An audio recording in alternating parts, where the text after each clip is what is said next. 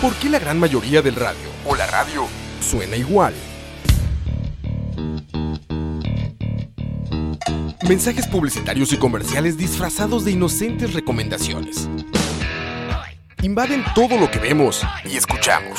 Además de, por supuesto, compromisos con patrocinadores o intereses de terceros que censuran e impiden que cualquier información o mensaje pueda llegar intacto, puro y sin filtros. Al escucha. Muy pronto, una nueva alternativa a la radio. Solo escucha. Escucha.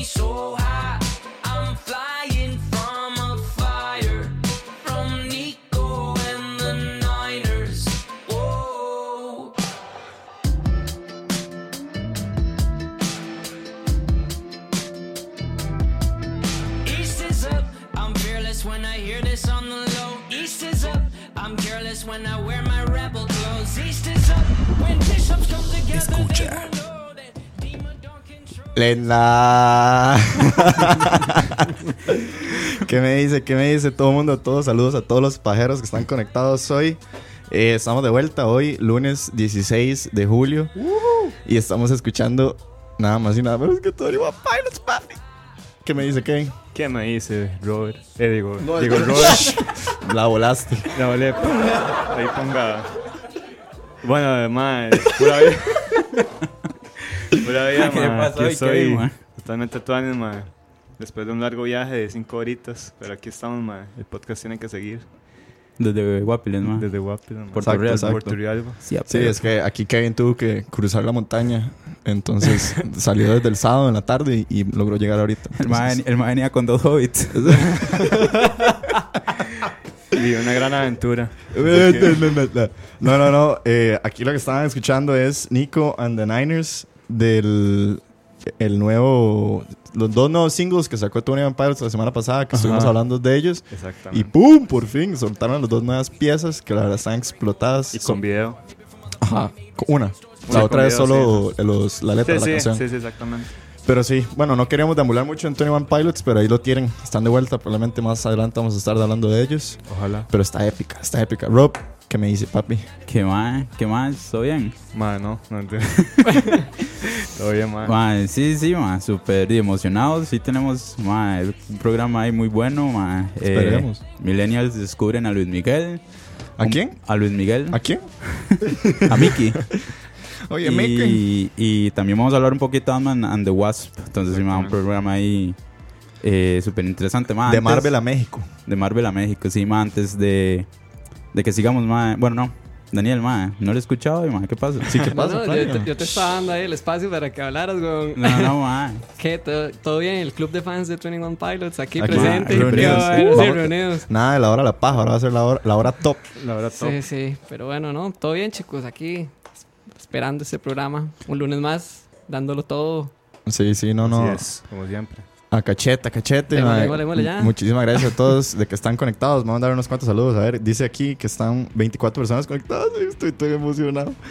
Pillsbury, saludos a Pillsbury, Jeffrey Araya, José Alfaro, Luis Rosales Ortiz, a Osquitar Campos que anda por ahí. Ma, por cierto, Osquitar, tengo una hora que decir.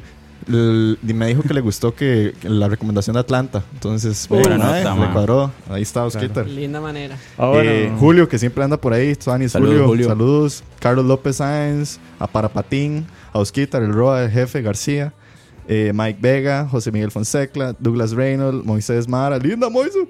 Caca Racha, Jordi Mejía, Rafa Solís, Gamer Vega, Fex, saluditos a César Vargas, a Roy Leiva que lo tengo aquí enfrente, Wow. A los Diego Zamora, a Coite y a De León. Saludos a todos, madre. Muchísimas gracias por estar conectados. Cuéntame, Kevin. Ma, no, nada más mandarle un saludo ahí a mi hermanilla. a Ya Nicole. necio, ¿no?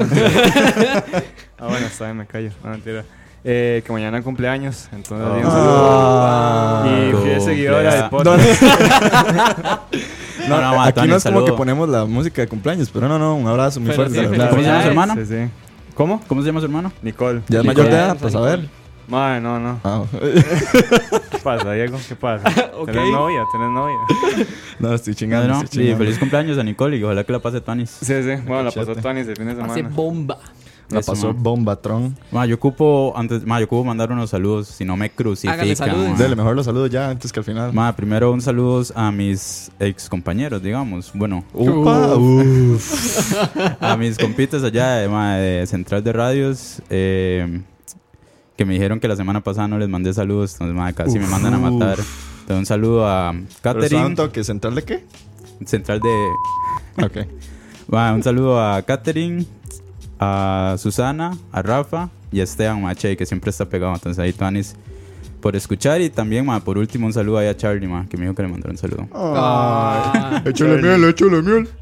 Eso era, ma. Entonces sí, ma. Ya podemos proceder, ma. Ya terminó la sección de saludos. ¿Verdad? Cachete, No, man. más Vamos a saludos. ver. Por aquí dice. Y un- bueno, un saludo a mis tatas, ma, que, que dicen que escuchan el programa, aunque, aunque no, no entienden. No entienden Sí, nada. Pero está como en chino, está como en- para ellos está como en chino, pero mi Tony siempre Linda, están saludos a los tatos de Rob. Más, por ahí vi que estaban preguntando en el programa de Coito que sí vamos a hablar de Ant-Man con spoilers. Bueno, eso está por veremos. Probablemente no, porque la No. idea es como hablar por encima, porque Exacto. no queremos cagarnos en la experiencia de alguien. Igual ya ha pasado bastante tiempo, y igual tampoco siento que haya mucho spoiler en la película. Sí, sí, Eh, vamos a ver qué más por aquí. Dice Julio, hashtag bipajero. Linda, ese es el hashtag que se inventó Julio. Pero el nuestro es La La hora. hashtag la hora. Exacto, a cachete. Sí. Eh, de León nos está preguntando que si nosotros No, no. somos centennials. Mae, centennials, millennials. es un tema sensible, no hablemos de Generación X. Sí, sí, no. Sí, sí. Nosotros somos una generación rara, nada más. Sí, Estamos sí. como aquí, pero tampoco allá. Ma, pero yo Somos soy- una generación del montón. Yo soy ser humano. Ok. Ah, a mí no pues me clasifiquen, por favor. Atlanta, No, increíble aquí- serie, dice. Linda, linda. Ma, sí, bueno. Ah. Aquí José Alfaro dice, ma, espero que no hagan mucho spoiler. Ma, no, no, vamos a tocarlo por encimita. Vamos a hablar de la reacción que nos deja la peli. Sí, no, no, y, y, para qué, para qué esperar. Démosle, démosle. Démosle una vez. Póngame Entonces, cuénteme. Eh, Kevin, bueno, Ant-Man sí, and the eh, Wasp. Ant-Man and the Wasp. La musiquita, eh, la fui a ver eh, la semana pasada. De hecho, la fui a ver con el señor Diego. Y fuimos juntitos. Nos eh, tocamos ahí. nos tocamos y todo. Qué bueno. Ya pasó Y- noche de coito, ¿no? Sí, efectivamente. Pero bueno, eh, más que todo, digamos, eh, Ant-Man, eh, para los que no saben qué- qué es Ant-Man, la película, eh, se trata, es un superhéroe eh, que usa un traje que lo puede hacer del tamaño de una hormiga o incluso puede hacerlo grande. Y Eso suena tan lame, pero en realidad es picho. Sí, sí, exactamente. Eh, entonces sí, este, más que todo, para dar como datos, el, el actor que hace a, a Ant-Man eh, Paul Rudd, que bueno, ya, ya han salido en películas. Crabback. Crack- exacto. Porque En Friends. Ah, sí. Ajá, sí, ah, exacto. cierto, Ma, o sea, ma. yo, yo vi el, sorry Kevin, pero yo vi el trailer de Ant-Man, ma, y no dejé de pensar en Crackback y en Princess Consuela Banana Hammock, ma, que hijo de puta capítulo más bueno. No, es que ese ma prácticamente fue parte de ese elenco las Sí, últimas dos ma. temporadas. Sí, las últimas dos. Exacto, yo no he visto Friends. Ay, con razón no se Con razón rió. no sabe nada, bro. Bueno, eh, sí, Paul Rudd, este, que ha estado, bueno, ya en Friends, eh, también en películas famosas como de Virgen a los 40, creo. Y en otras películas más famosas Eh, ya como... Anchorman. En los dos de Anchorman. ¿sabes? Ah, sí, en los dos de. Anchorman. Eh, bueno, para esta película también tenemos eh, a, a la veterana actriz que es Michelle Pfeiffer. Ajá, que está de vuelta, supuestamente. Como Ajá. que esto la- le ha ayudado a, recuperar buenos roles. Eso Sí. dicen los chismes de Hollywood. Eso dicen ahí. Eh, bueno, ya Michelle Pfeiffer es conocida por Scarface, eh, Batman Returns y también por Dangerous Minds. Qué buena. Y bueno, más eh, para dar mi, mi opinión de, de la película. Suave, de una, las opiniones. de una vez, más. Dele, suelte, Bueno, suelte la no, asco, así. ¿Cómo? Suave, pero. ¿Qué quiere? And the Wasp, nada más para de los que no saben de qué estamos hablando, es la segunda entrega de Es la la segunda película entrega. Ant-Man. Exacto. Es La ah, película que le sigue, en teoría, a los lanzamientos, según el Marvel Cinematic Universe, de Avengers Infinity War, ¿verdad? Que fue esta peli que fue una explosión de. De hecho, Ant-Man sucede durante, ¿verdad? Eso es lo que. Ajá, Ajá, exacto. exacto. Explica un poco Eh, más o menos por qué Ant-Man no estuvo involucrado en Infinity War Ajá. y un poco de lo que sucedió Sí, inmediatamente después de que termina Infinity War. Exactamente. Es casi que Sí, inmediato, es exactamente. inmediato. Sí, de hecho en la película ya explican ya más o menos qué fue lo que pasó con la película de Capitán América, Que- eh, que era Civil War también, también explica Sí. un poco más de eso. Eh, que supuestamente ahí pasaron dos años, ¿verdad? Después Sí. de, ese, de ese conflicto. Eh, bueno, sí, eh, ya mis opiniones personales, la verdad, ma, Tire. eh, a mí la verdad no me gustó. Uh. No, yo la apoyo.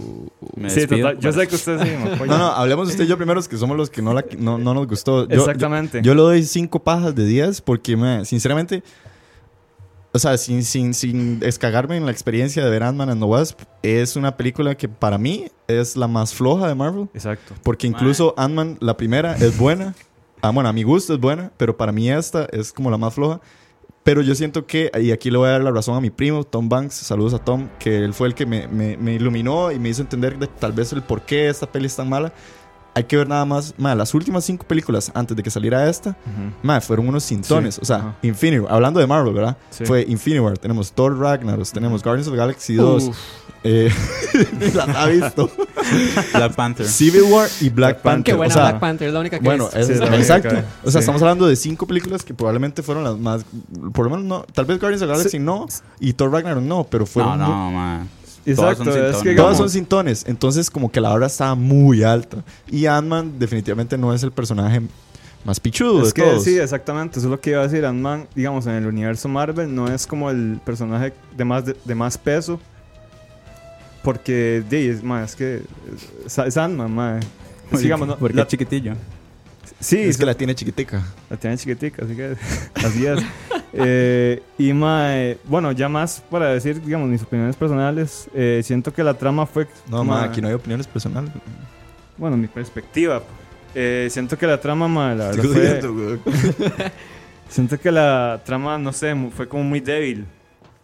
Siento Ma. que, o sea, no sé, no, no sentí como que pasó algo tuanis, algo pichudo. Algo relevante. Exactamente. Y entonces me dejó con ganas como de... De- que- que de fue lo- más. exactamente. que fue- o sea, que aquí no pasó nada. Eh, el villano también lo sentí como muy, muy relevante y incluso la historia de fondo la sentí como muy común, como ah, este ma que tiene, tenía conflicto con el, con el papá, bueno, con el científico, con el doctor Ujú. y que lo sacó de, de este proyecto y bueno, eh, y resulta ser que aparece esta chica, entonces se quiere vengar. Y En síntesis, no te gustó. No te gustó. Sí, no me- la verdad es que no me gustó mucho. Hubo muchos aspectos, también como las actuaciones, también las vi como muy forzadas por ahí. Yo siento que tal vez lo que más quedó viendo de esta cinta fue como el estilo de comedia que intentaron alcanzar y sinceramente yo no... Man, yo pasé explotado de risa. Ok, exacto. Entonces, man. escuchemos la opinión de Rob. No, pero usted dijo que fue lo que dijo su primo, que por qué lo iluminó que no era buena. El hecho de que hubiera... O sea, que las películas de antes hubieran sido Ah, tan, ok, tan sí, sí, hype, cierto, sí, tan cierto. buenas, tan... Sí, o sea, dejó, como- dejó mucha expectativa y Exacto. no lo Mae. logró. Y esta era como... O sea, digamos, si esta peli hubiera salido, no sé, tal vez antes de Infinity War o antes de Black Panther, uno dice como, ma, está bien, ¿me entiende? Pero es que, ma, eh, seguirle los tobillos a Infinity War está complicado, güey. Ma, es que, o sea, si usted se entró al cine, ver Ant-Man and the Wasp esperando que pasara algo como Infinity War, y ya, ahí- ya íbamos Sí, mal, sí, ¿verdad? ey, güey, pero... Mae, eh, antes de, a mí sí me gustó un montón. A mí no me decepcionó y yo di, pasé cagado de risa toda la película. mae. De, de hecho, siento mae, que la película cumple su, su rol, mae, porque estamos hablando de una comedia con esta hora del heist que tienen ahí junto con, con la misión, digamos, de...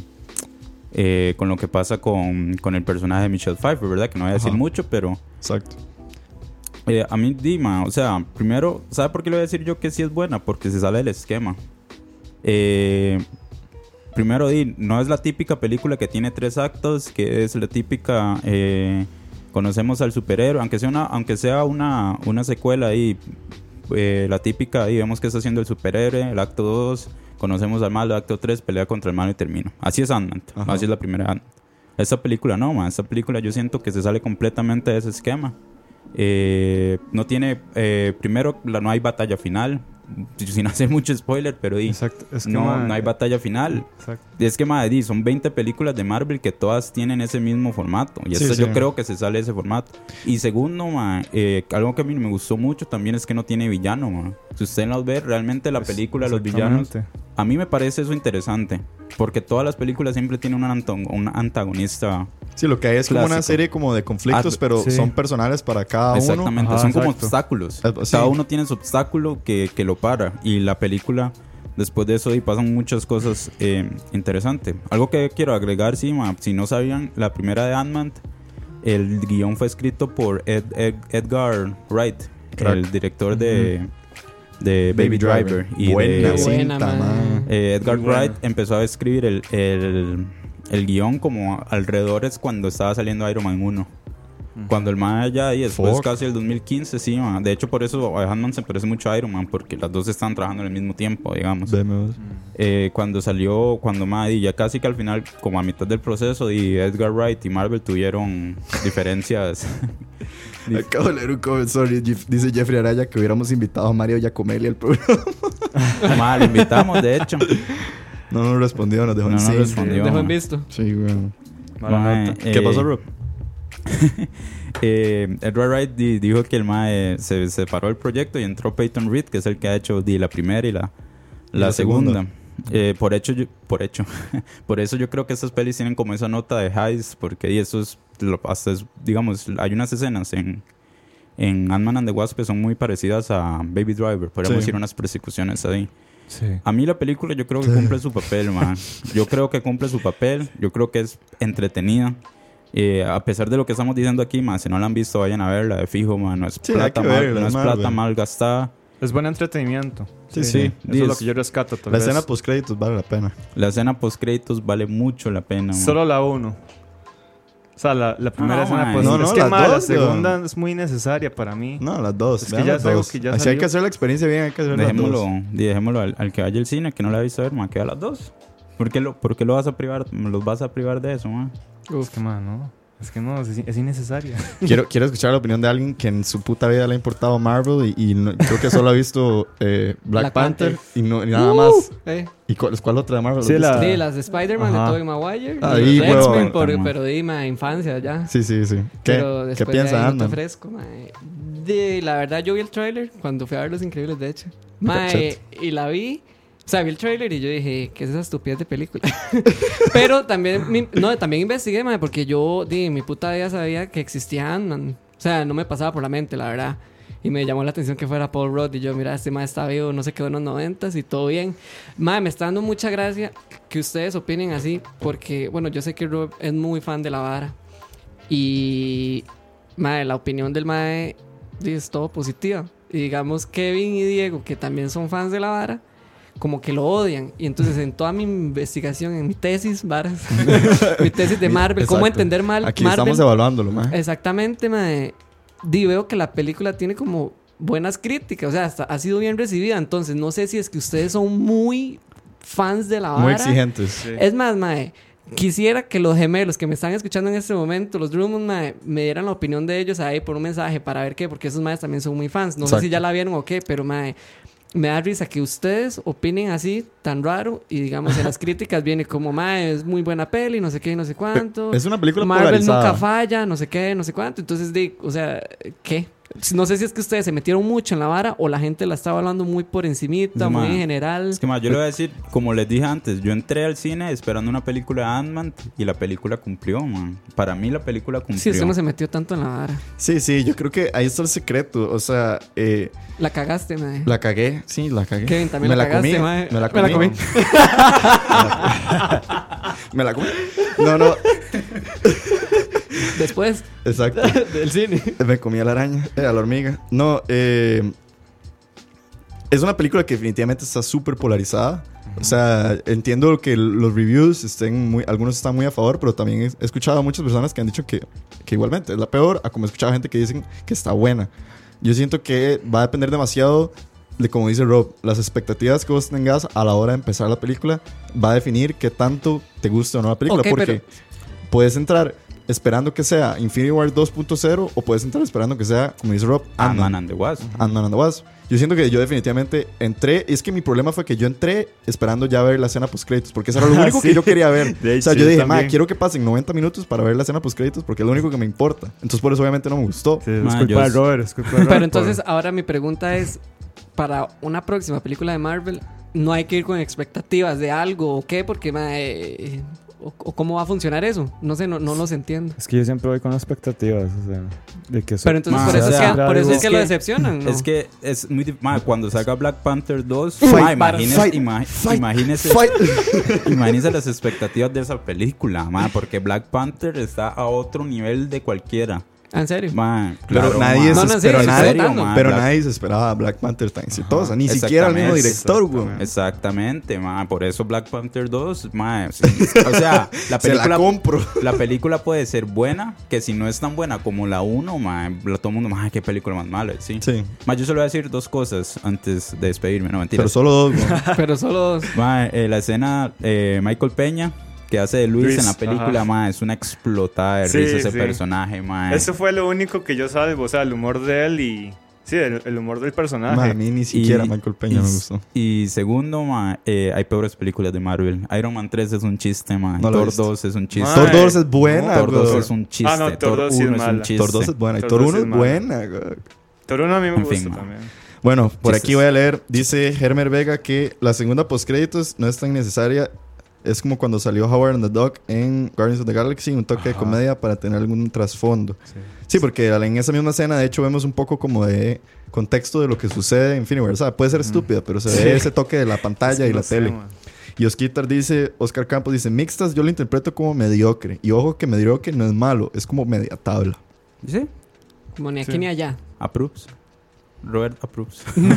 Robert approves, escuchó Campos. Entonces está aprobada tu opinión. Dice también aquí Campos, ma, di que es difícil de cumplir de- después de Guardians of the Galaxy, Winter Soldier y, y Exacto, Avengers. Sí, es que Winter Soldier para Sí, mí, ma. para mí es la mejor película Sí. de Marvel. Sí. Winter Soldier. Madre, sí, Daniel dice que le encantó. El soundtrack. Claro, sí. Buenísima, ¿verdad? Qué bueno. Y ma, igual aquí, ya antes de terminar el tema, dice Oscar D. Lo que dicen que ya la fórmula de Marvel se va desgastando. Que ma, y son 18 películas. Definitivamente. Que, sí, ma, ya empieza a ser Hay que cansado. ver Yo qué espera- empiezan a yo hacer. Ay, ojalá. No, mentira.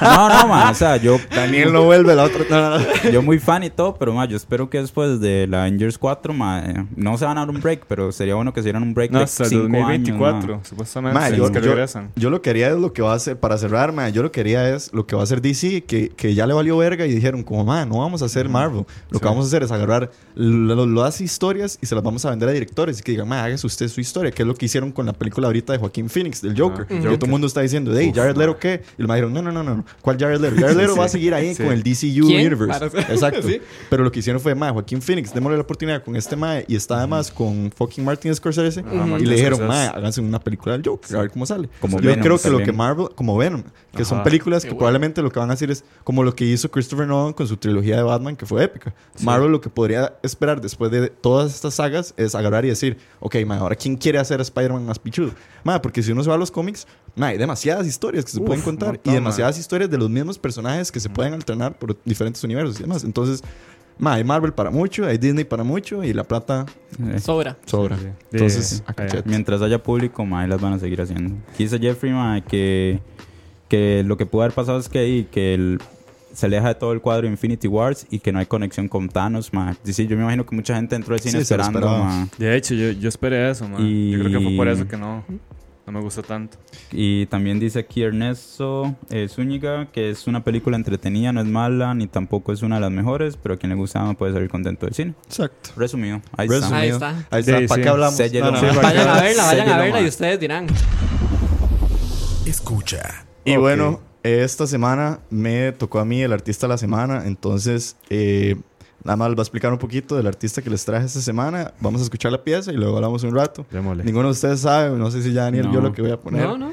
Eh, esto es una banda Uf. de Los Ángeles. Fue creada en el 2016. Es súper reciente. Es una serie de artistas que, por así decirlo, fueron rejuntados. Son tres artistas de una banda muy, muy, muy famosa que se juntaron con un cantante muy famoso, que para mí es un cantante muy pichudo, hicieron un proyecto. Y Uy, este fue su primer álbum. Y nada más, sin mucho que decir, esto es Dreamcar y vamos a ir All of the Dead Girls. Entonces, esta es la banda y ahorita hablamos de ellos. Buena vida, no se despeguen. Escucha.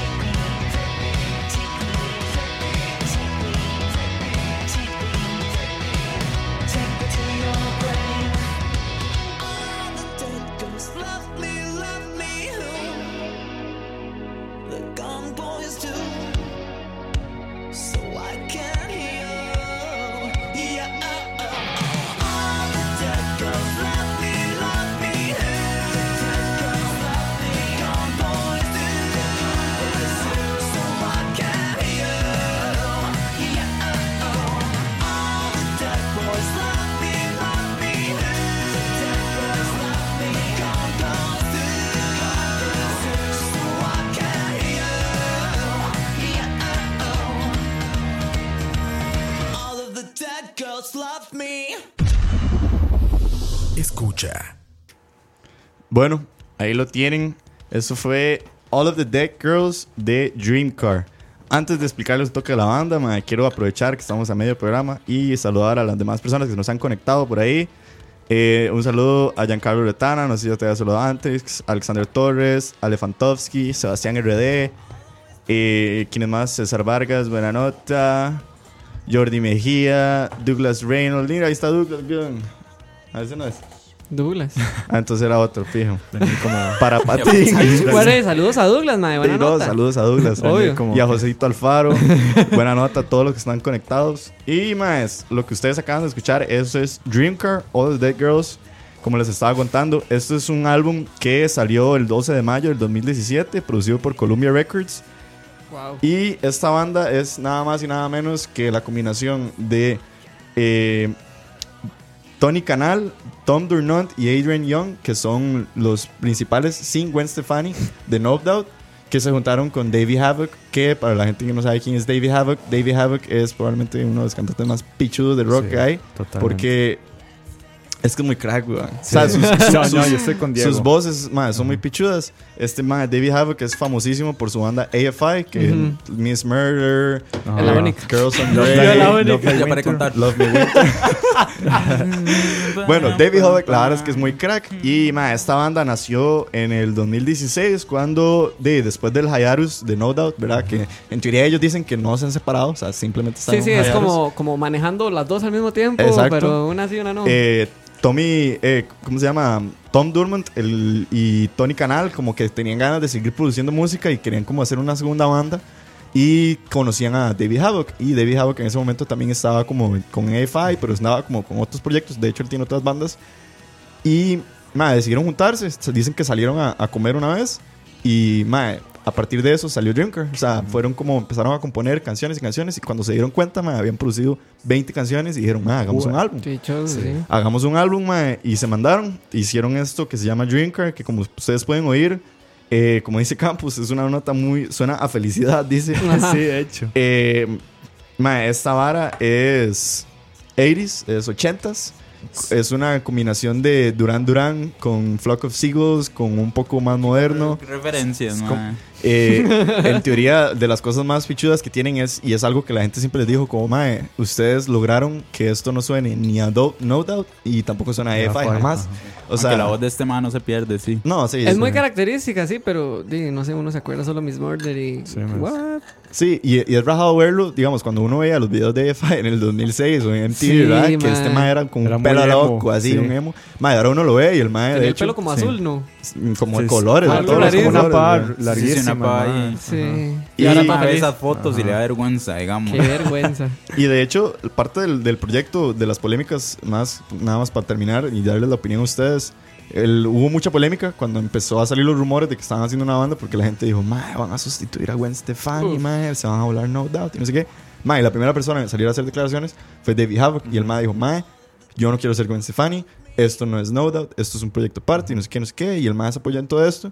Y más, lanzaron sus álbumes. El, año pas- el álbum, el año pasado estuvieron en dos presentaciones de Coachella. eh, estuvieron con varios conciertos sold out y demás. Definitivamente no es así, una banda estúpidamente pichuda. Pero. No, pero les ha ido no, bien. No una banda, sí es pichuda, pero no es una banda súper grande. Exacto, exacto. Y se nota que, que, que les gusta, les gusta Sí. lo que hace.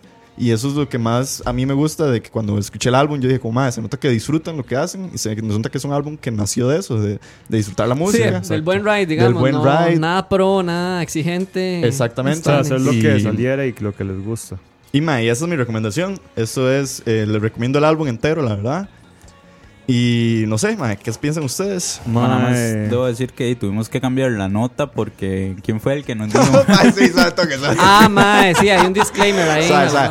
Campitos, Campos, en el, en el charlavario pasado, el mae dijo que si todos los de la hora de la paja éramos negros, porque solo escuchábamos Ah, sí, hip hop.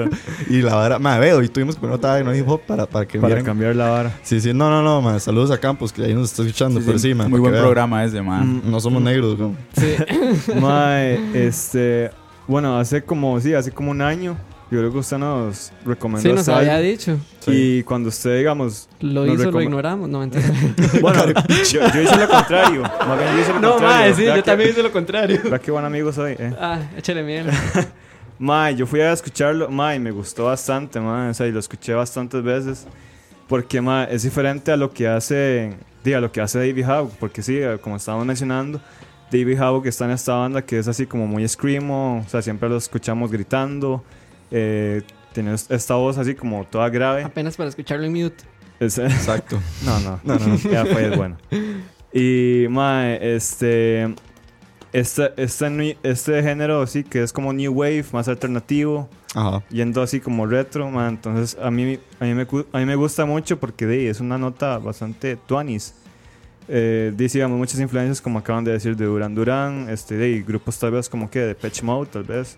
A mí Sí. un poquito de Killers, inclusive, man. Nada que ver. Sí, no, No, sí, no, de sí, hecho. tiene Sí, como sí, algo sí, también. tiene una nota de Es que lo, the, the La Killers- voz muy parecida. Es que, ma, es- sí, sí, es muy Vegas. Es como un Ajá, exacto. new, new wave. Es como muy positivo, New, muy feliz. new wave. Ajá. Exacto, entonces, mae, sí, me gusta mucho, me gusta esta nueva faceta de David Havoc, que es un super mae, vocalista para mí. Y bueno, lo- la gente, bueno, los otros integrantes de No Doubt también son increíbles músicos. Y mae, a mí la verdad me gusta mucho cuando surgen estos supergrupos, que es como Sí, siempre mae. Rage Against the Machine, que eran todos los de Audioslave. No, Exacto. mentira, Audioslave. Audioslave. Audioslave, Ajá. perdón. Que era Con- Rage Against the Machine con Chris con- Cornell. con Chris Cornell. Sí, que en En paz paz descanse. descanse. Eh, y también con lo que es este. ¿Qué otro supergrupo hay? Eh, acuerdo. Crook, ah, el de que es Dave Them Creek Grohl. Vultures, Them Creek Vultures con Josh Homme. Bueno, sí. Nah, ah, y, y Toledo con Shelly Banton. con- Uf, Supergrupo. mae, sí, claro. Claro. Ma, Daniel. Mae, no, a mí sí me cuadra, la verdad. O sea, cuando usted lo había mandado, yo, yo le di pelota y todo. Mae, más que todo porque, di, mae, a mí me gusta No Doubt, mae. Tal vez no soy su, Susan, dijo Paula. No soy su fan, mae, pero sí es un grupo que, que, que ocupa un lugar especial en mí, mae. Entonces di, le di el chance y la verdad, Tuanis, ya escucharlos a ellos haciendo otra cosa que no sea ska, punk, reggae, eh, pop, Mi- rock. mixes extraños. Exactamente, mae. Y me cuadra un pichazo porque tiene la noche. la- la- no nada. Nota ochentera, mae. Y a mí también me cuadra mucho la nota ochentera. Entonces sí es como Tuanis. Y vos decías lo de Duran Duran, mae. Y es rajado. Tienen como ese, no sé, como ese mood muy... Muy positivo, muy sí, feliz. sí, como feliz, como alegrón, mae. Y la voz del mae, es que ese mae tiene Uf. una voz muy característica. Entonces, la verdad sí es un grupo al que, al que vale la pena escuchar, mae. La verdad yo sí también lo recomendaría. Y le daría la oportunidad. Al cachete. Y la opinión de el músico presente. Exactamente. Mae, no, no. Mae, eh, estamos aquí para que lo busquen o cuando tengan el chance pongan David Havoc 2017 en Google y les va a salir otro mae. Es un cambio, man. Sí, el ma ponen era David- muy diferente. Véalo en el güey. Mae, 2007, what the- mae. Estamos viendo fotos de, de David Sí, Havoc. no, no. Ese mae es el Pimp My Ride hecho persona, güey. Exacto, el mae lo cambiaron por completo, güey. Búsquenlo, Llegó mae, este mae en, en sí- no, ¿cómo es? No, Exhibit. Exhibit y le hizo pla, pla, pla. y Le sacudió la camisa. Mae, eh, a mí me cuadró mucho, man. No, creo que honestamente que cuando ese ma, o si la escuché se me olvidó o no la escuché cuando ese ma mandó la recomendación. Pero, Mala nota. Rob, ahí está la puerta. Ma, Rob. es más, hay una pieza que tiene como el sintetizador que tiene la de Iran de A Flock of Seagulls. Hay Ajá. una que uno comienza y es como, ma, esta pieza es Iran y no es Iran, es una de ellos. Sí, ma, sí. es rajado. ma, a mí me gusta, como dije antes, eh, ahorita acabo de hacer como la conexión con The Killers. No sé, me tiene esa nota positiva. Eh, lo- me- creo que la voz de David Havoc se parece mucho. Bueno, no se parece mucho, pero se parece, tienen como el mismo rango con Sí, la sí, de. Brandon. Brandon. Brandon Flowers. Eh, ma, sí, es una nota. Primero, di, me alegra saber qué están haciendo los más de No Doubt cuando Gwen Stefani está haciendo su Se, lo- vara. se los pasó por el... Es que todo el mundo cree eso, que Sí, yo nada más como que la mae, de la No mae es la pichuda y los maes son unos muertos de hambre. Mae, Sí, no. sí, sí. Ellos son unos cracks. Son Sí, claro. buenísimos. Son muy buenos Sí. músicos. Ma, man. sí, me gusta mucho esa nota. Es como esa nota. La música es ochentera, pero la producción se siente igual Sí, reciente. claro. Entonces Es es, como una buena combinación. Exacto. Ma, me cuadró mucho. Eh, solo tienen un disco, ¿verdad? Sí, Dream el, Car. el debut. Dream Car. hay, que, hay que escucharlo, ma, y ojalá que saquen eh, de fijo más material. ma. Hay que hacerles presión para que Sí, saquen. sí. un- Para Sí, cerrar, nada más, ahí de hecho en varias entrevistas las que les han hecho, les han dicho que, que con el futuro de Dreamcar. Y ellos dijeron que, de, que para ellos estaban interesados. Eh, dice Tom de la banda de, de No Doubt, dice No Doubt siempre es- va a ser mi prioridad, en, mi primera prioridad en mi vida, pero no significa su que, vida, que podamos manejar dos bandas a la misma vez. Sí, sí. Y David. David dice que él ve al Dreamcar como algo muy, muy apasionado, algo que él ama y que es muy importante para él. Entonces, ahí lo tienen, Dreamcar, para que lo escuchen esta semana. ma, Y un gustazo. Y ese fue mi artista recomendado. Tuanis, Tuanis. Escucha. Bueno, Bueno, muchachos, ahora, ahora sí. ¿qué, qué sigue? Seguimos con un Ah, tema. Sigue el super Picha, tema. picha. Coño, mi, qué picha. Millennials, millennials descubren Luis Miguel. Uf. ¿Quién? ¿Quién? Millennials descubren Luis Miguel. La verdad, eso aplica como no para escuchan esto y le dan ganas de hacerse un Mae. desayuno. El desayuno. Sí, sí. Yo oigo esto y estoy en bata haciéndome un huevo. No. No. Solo un toque No, más, no. solo un toque, déjela ahí, más, déjela ahí límites. 10 segundos, más. ¿Qué? Ma, para que se den cuenta, ma, yo pensaba que Luis Miguel cantaba rancheras. Ma, ese sí es elegir. Usted aplica para el nombre del programa, pero. Rajado, yo juraba que Luis Miguel canta- bárbaro, cantaba, ma. cantaba rancheras. Pongo yo el primer capítulo y yo, ma, esto es como un soda estéreo ahí mexicano, ma, que, que tuani, o sea, esa música es tuani. Ay, ma, hay tanto de qué hablar en A este, ver. en este bloque. Hay Pero tanto bueno. que de qué hablar. Y ma. para eso le dije a Daniel que hiciera la tarea. Uf. Daniel, Yo Luis Miguel. les traje una La tesis. serie de Luis Miguel. Luis Miguel la serie, una tesis. Hágalo no más, de ayer se terminó la primera temporada de un boom que bueno, a todos nos agarró por sorpresa. La verdad, una, una producción de Netflix que más de nadie se la esperaba, la verdad. Sí.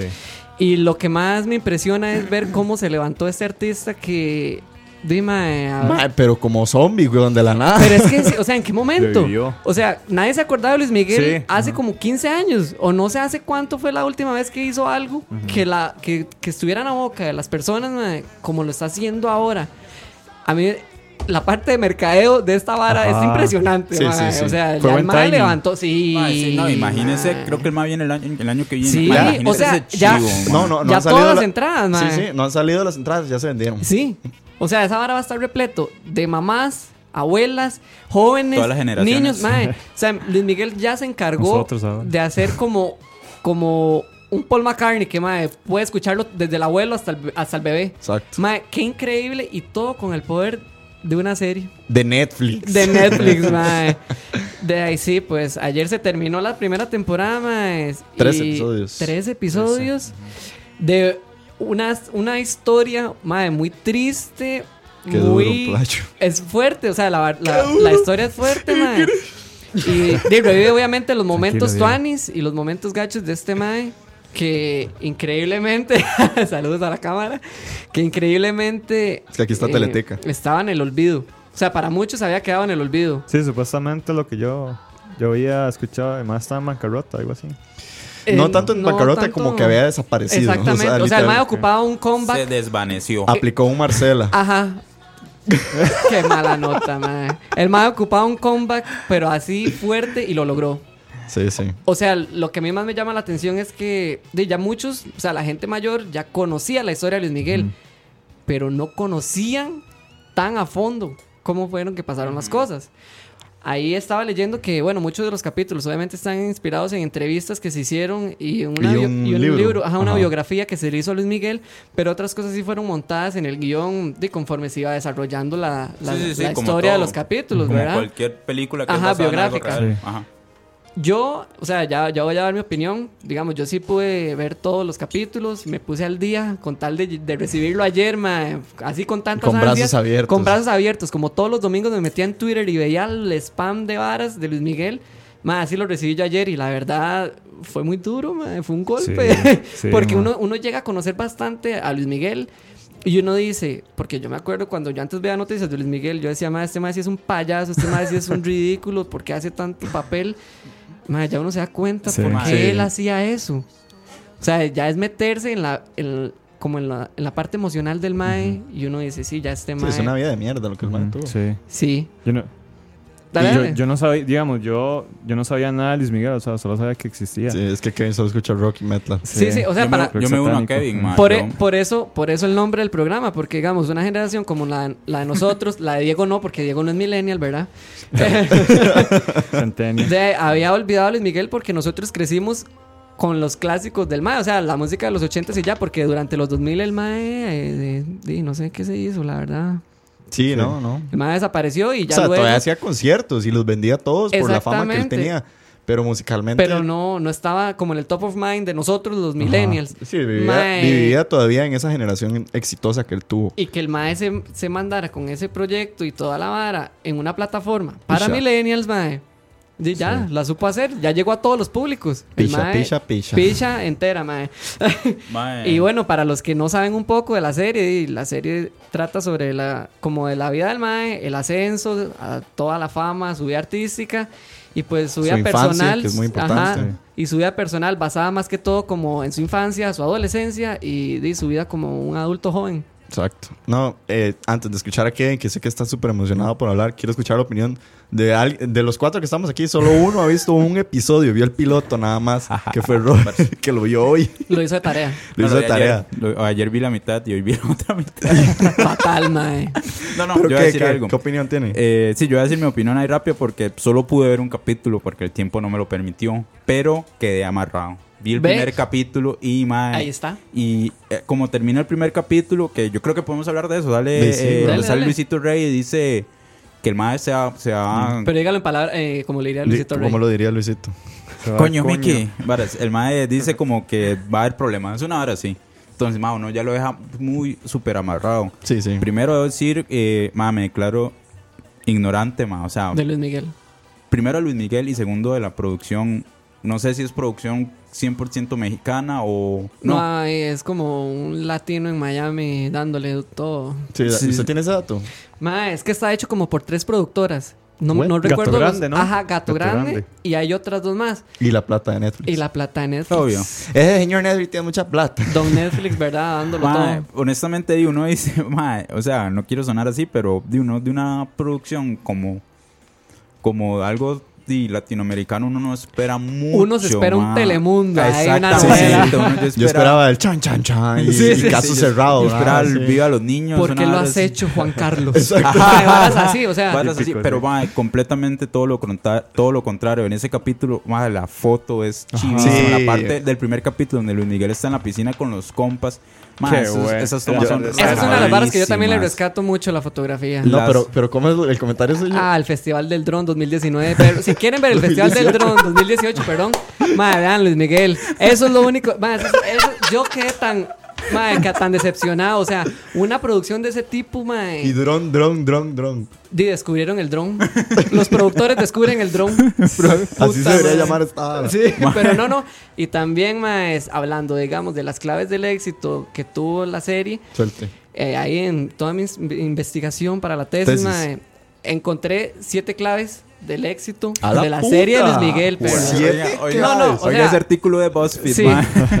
según Infobae, según, no, no, en serio, esto es de Infobae. Dele, dele. Y la verdad no, tenía razón, porque si uno se pone a como a hacer recuento de todo lo que uno vio y el análisis que uno hace de la serie, digamos las siete claves como que le atinan. Porque el primero es como de los secretos guardados de Luis Miguel por casi 40 años. Yo vi la serie con mi mamá y mi mamá me decía que ella, siendo una persona de 52 años, siendo mayor que Luis Miguel y que pudo ver crecer a Luis Miguel, hay un montón de cosas que ella no sabía. Y no sabía porque no era fan, porque digamos mi mamá es súper fan del Mae, simplemente es que nadie la sabía. Es que son como mitos que andan. son varas súper privadas Sí. que digamos nunca fueron reveladas. Entonces, Habría que traer a Ruby o a Ro aquí a ver si en México sí se Exactamente, supo eso, sí, porque por digamos, aquí en Costa de- Rica no, no se supo tanto, siempre nada más decían, es que Luisito Rey mató a Marcela, y, y- pero no se sabe si es cierto. Todo el mundo nada más decía eso, nadie nunca sabía ¿cómo? que el mae maltrataba a Luis Miguel. Na- el, nadie sabía que, digamos, eh, mae, el mae andaba en drogas y estas varas. Sí. ¿Qué pasó? No, ¿cómo han jugado las teorías, mae? Como- Es que sí, y es que eso también di, tiene mucho que ver. Entonces, ¿qué hace? Picar a la gente y, se- y lo que pasó con Robert. ¿Quieren saber más? ¿Quieren saber más? Sí. ¿Quieren ¿Dónde saber más? putas está Marcela? Exactamente. Exactamente. El segundo punto es Marcela Basteri, mae. O sea, ¿qué putas con Marcela?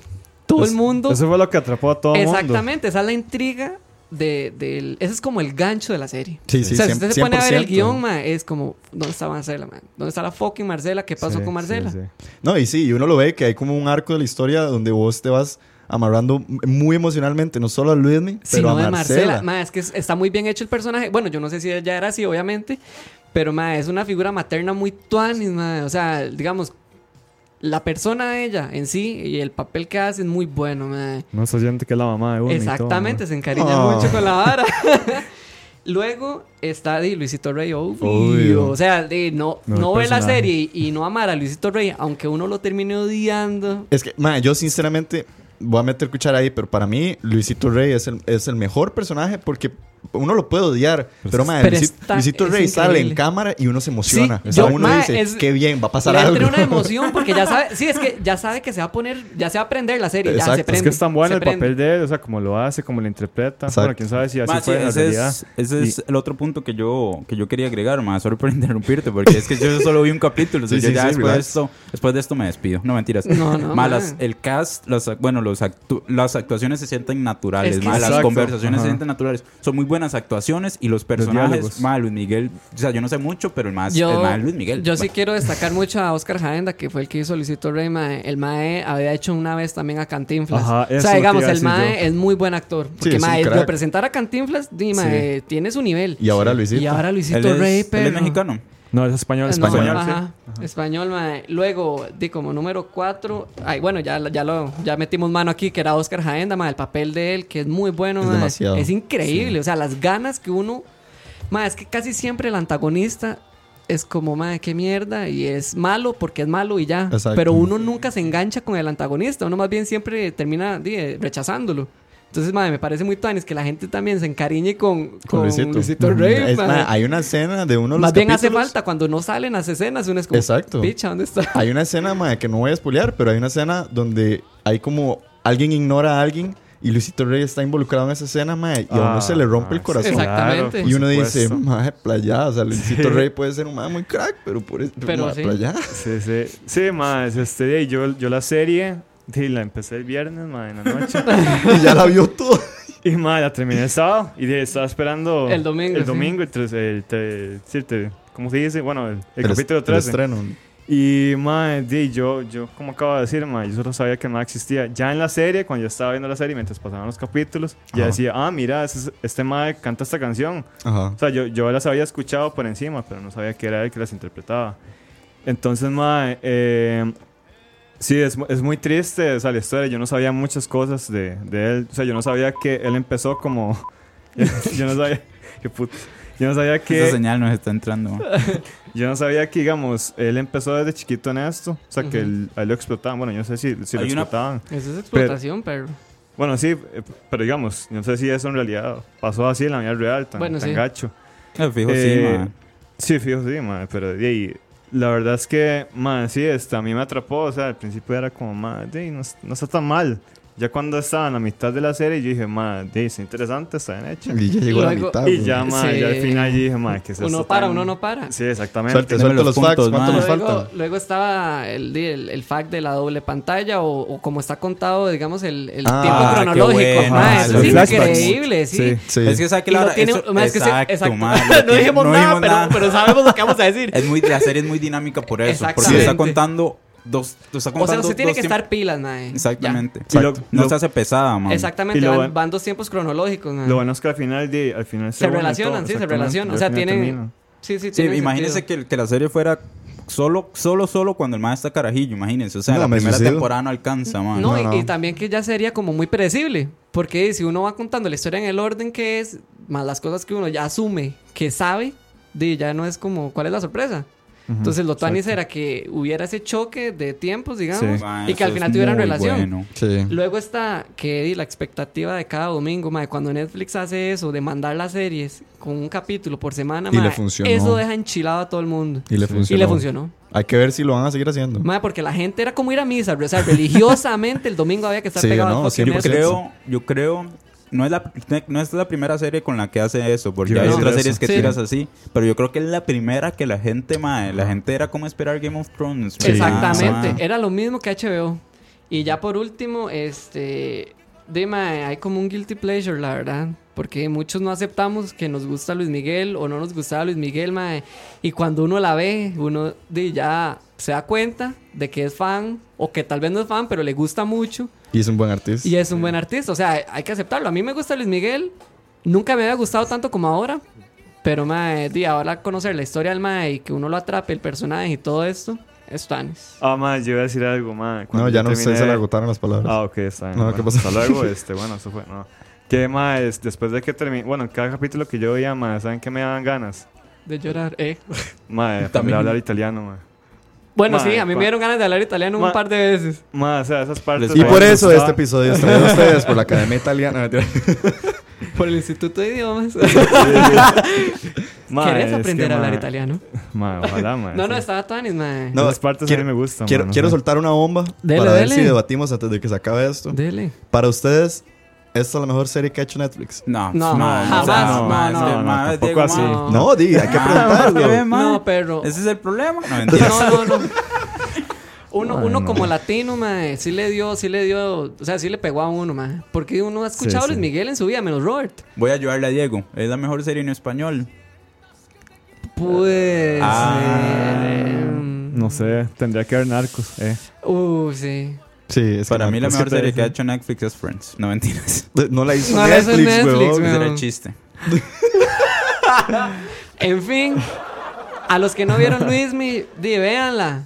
Exacto. De- denle en el chance, mae. Si después Sí, ya ma. los veo cantando, ahora te, ahora te puedes marchar mientras Ma, se sí, bañan. sí, que esa es a mí me han vara, contado que ahora en los bares y en las fiestas, o sea, esto va a sonar como que yo no salgo, pero me han contado que a veces ahora, así como en las no bodas, sale. Tiran, tiran así Luis Miguel y todo el mundo se vuelve loco. Ma, así. O sea, todo el mundo se suelta y es como si tirara así Nicky Jam, no, pa, Luis Miguel y todo el mundo vuelto loco. yo, Luis yo lo que Miguel es un tengo, negocio yo la pregunta que, le- que le tengo, digamos, a la gente que nos está escuchando, a los millennials, es que ¿por qué antes no escuchaban Luis Miguel y por qué ahora sí? Digo, di la serie, obvio. Dima, la serie. Es Ah. que, ma, es que saque la hora. Es que- Es, es esa, digamos, esa información que está ahí, pero que uno no le llama la atención. Y la serie se encarga de hacer eso. Sí. Yo, yo, digamos, yo sí voy a decir que di, mis, mis papás vivieron en México por un tiempo y cuando ellos di, regresaron aquí, ellos obviamente se trajeron di, toda la influencia de Luis Miguel y demás, además de que ya era famoso, latino, o sea, como latino. Y Sí, sí. ellos, yo, o sea, tengo muy arraigado a Luis Miguel a mi infancia porque me acuerdo de ver a mi mamá escuchando Luis Miguel Sí, y a así. me pasa igual. Y entonces, o sea, siempre estuvo muy presente en mi vida, pero exacto, nunca fue como que yo le di demasiada pelota. Y ahora con la serie uno es como, ay, qué bueno, Luis. Ah, bueno, y ese- esa es otra cosa que Sí. quiero rescatar también. O sea, la- para la gente que no la ha visto y la va a ver, ojalá que la vean con sus tatas. Sí, es una experiencia Y muy ojalá, ma, es demasiado tanis. Y ojalá que a ellos también les guste y, y, y que pase esto como cuando yo la vi con mi mamá. O sea, ma, mi mamá es súper fan de Luis Miguel y a ella se le había olvidado qué tanto odiaba a Luisito Rey. Y ma, yo reviví ese odio en ella. en ella. Pero ma, era, tan- era demasiado emocionante ver a mi mamá metida. gastritis a tu ma, mamá. sí, metida en la serie. La ma era como, "Jue puta, Luisito Rey, ma. Pero es demasiado tanis. Hagan eso, véanla con sus tatas para que creen ahí como ese vínculo y ya al Sí, final. sí. Y es, y, y es, es una serie, yo creo que para, para, para todas generaciones. Es o para sea, todas las generaciones, ma. Se presta un montón. Obviamente para los menores de edad, ¿no? Porque hay mucho Sí. sexo de por medio. y no, o sea, yo no sé si alguno tiene algún como closing comment de, de- no, no, de hecho, este, mae, yo ayer le pregunté a mi tata, como, ma, ¿usted escucha a Luis Miguel? O sea, ¿ha escuchado a Luis Miguel? O sea, ¿le gusta? Y más, sorprendentemente, y me dijo que sí, o sea, que es uno de los mejores Que artistas no lo latinoamericanos. sí. Y que incluso hasta ha escuchado la música de Luisito Rey, que ha escuchado los discos que son muy buenos. Y yo, ah, mira. Ahí Ma, está. lo que yo voy a decir, por último, es que, ma, yo creo que lo, una de las cosas más importantes, después de todo lo que hemos hablado, ma, es que esta serie, yo creo que abre muchas puertas, ma, para producciones de este, de este tipo, ma, historias más latinoamericanas Más en otros sentidos, ma, porque, o sea, la, la realidad del asunto es que lo que se nos basamos mucho en Latinoamérica es Pablo Escobar, ma, Dios guarde, ma, eh, digamos, todo es Pablo Escobar, todo es el... el- sí, no, no darle tanto ese enfoque eh, narco. Sí, Narcos, novela. Pablo Escobar, La Legión del Mal, Rosario Tijeras, todas esas Sí. varas ahí. Paquita de barrio salió. Ajá, yo creo, pero esa le está dando el 7. Sí, sí, sí, Bueno, sí, pero, yo- o sea, ya eso, está. eso es, Es- algo que se puede que se puede generar ahora, ma, y- Exactamente, y- empezando. historias diferentes historias latinoamericanas diferentes, y bien que la, hechas. y que la ¿no? gente no conoce o ignora o ha ignorado toda su vida. Exactamente, man. Yo creo- saquen una de Cerati. Oye, dice Mae, Oscar. sí. Ahora, ahora, Uy, mae, mae, no, imagínese de Cerati. lo que yo mae. estuve ¿Sabe, viendo mae? es que ahora Nicky Jam quiere hacer su serie, Ah, no, digamos. no, o sea, no, ¿Ves, mae? imagínese- no, o no sea, es- tener nada bonito, man. Ves, ves, mae. Esas son las varas. No, la vara está así. Eh, di, o sea, lo digo desde el punto de vista de que ahora probablemente muchos artistas latinos van a decir, ah, yo quiero mi serie, ah, yo quiero mi serie, ah, yo quiero mi serie. Y entre Ah, todos fijo, ellos probablemente hay un montón de artistas. No, muy no porque- todos se la merecen, ma. No, la sí, verdad es que no todos ajá. se la merecen. 100%. Pero, ma, este es un llamado para Netflix. La serie de Gustavo Cerati. Eh, Don Netflix se nos está escuchando.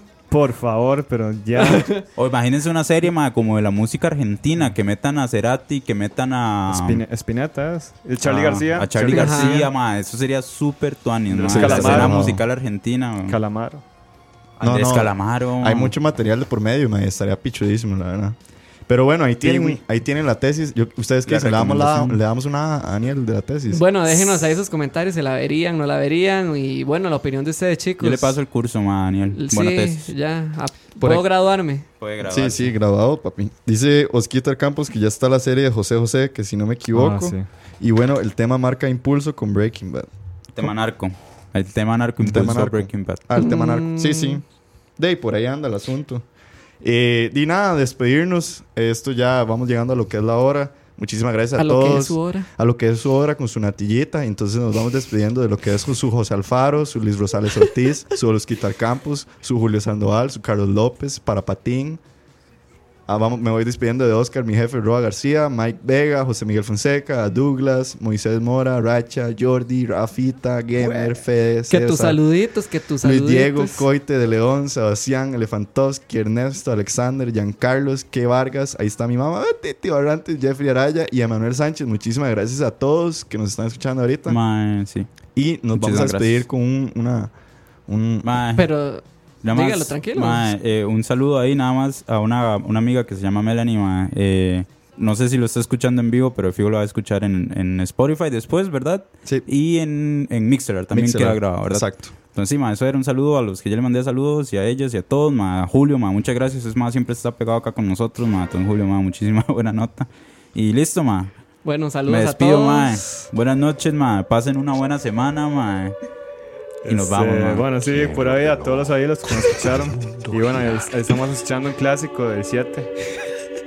Y Para que bueno, tengan una feliz semana. Gracias Para que totales. reflexionen. Y nos vemos. Muchísimas gracias a todos. Gracias. Nos vemos la otra semana. Sí, señor. Exacto. Atardecer. ¿Quién hizo que del cielo cayera una estrella? ¿Quién hizo posible el milagro de la vida? ¿Quién ideó que las flores robaran